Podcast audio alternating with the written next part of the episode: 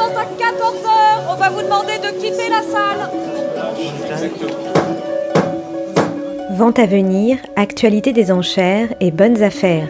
700, 800, 900, 1000, 1100, 1200, 1300. C'est le billet des enchères de Clémentine Pomopère sur Art District Radio. Le funambule Philippe Petit marchant sur un fil entre les tours de Notre-Dame en 71, des soldats américains prenant la tour Eiffel en photo au moment de la libération de Paris, des soldats est-allemands devant un pan du mur de Berlin écroulé, ou Diego Maradona soulevant la Coupe du Monde de foot en 1986. Quel est le point commun de tous ces événements? Ils ont tous été immortalisés par un photographe de l'AFP. L'agence France Presse met en vente le 3 octobre prochain à Paris près de 200 photos issues de ses archives. Et la sélection n'a pas été évidente puisque les réserves comptent 6 millions de clichés argentiques. Marielle Eudes, directrice de la photographie de l'agence, explique avoir essayé de mixer de grands événements, la libération de Paris, mai 68, l'élection de Nelson Mandela, avec des photos moins reliées à une actualité immédiate, mais qui montrent une ambiance à un endroit donné, à un moment précis. C'est un peu le choix personnel du photographe, la photo qu'il prend en plus, à côté, pour la beauté de l'image.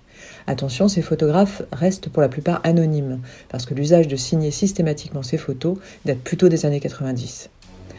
La vente organisée par l'étude d'Igard montre donc d'étonnants portraits.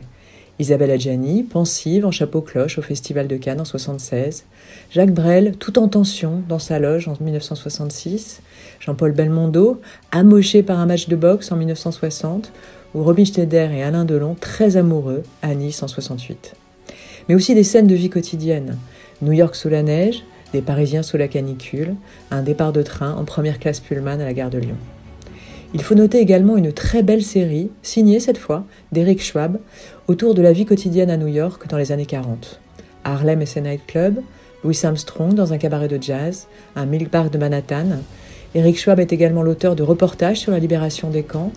Une image est proposée dans la vente, celle de soldats américains devant le camp de Buchenwald.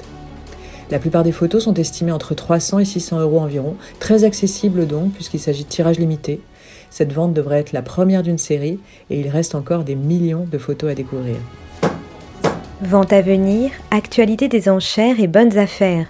Vous venez d'écouter le billet des enchères de Clémentine Pomopère, à retrouver en diffusion radio le mercredi et le vendredi à 9h et à 12h30 et en podcast sur le site d'Art District Radio.